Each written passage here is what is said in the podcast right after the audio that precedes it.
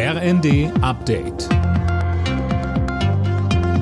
Stündlich neu. Auf den Punkt informiert. Ich bin Mia Hehn. Guten Morgen. Zwei Tote und mehrere Schwerverletzte. Das ist das Ergebnis von Schüssen vor einem Schwulenclub in Oslo. Die norwegische Polizei hat nach der Tat in der vergangenen Nacht bereits einen Verdächtigen festgenommen. Details zu den Hintergründen gibt es noch nicht. Das Ende des landesweiten Abtreibungsrechts in den USA hat heftige Reaktionen ausgelöst. Zu Wort gemeldet haben sich etwa US-Präsident Biden und Ex-Präsident Trump. Lisa Schwarzkopf fasst zusammen. Biden sprach in einer Ansprache im Weißen Haus von einem tragischen Fehler, der auf eine extreme Ideologie zurückgehe. Die Gesundheit und das Leben der Frauen in den USA sind jetzt in Gefahr, warnte der Präsident.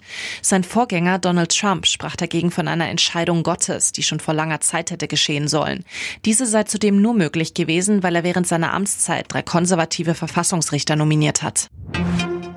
In einer Woche wird Strom in Deutschland günstiger. Um die Verbraucher zu entlasten, wird die seit Jahren umstrittene Ökostromumlage zum 1. Juli gestrichen. Thomas Engelke vom Verbraucherzentrale Bundesverband. Das betrifft alle Stromanbieter in allen Tarifen. Die Senkung beträgt 3,7 Cent. Und wichtig ist, dass die Verbraucherinnen und Verbraucher auch darauf achten, dass die entsprechende Mehrwertsteuer auch abgezogen wird. Das heißt, die Stromrechnung muss an diesem Tag um 4,4 Cent pro Kilowattstunde sinken. Das Drama Lieber Thomas ist der große Gewinner beim Deutschen Filmpreis.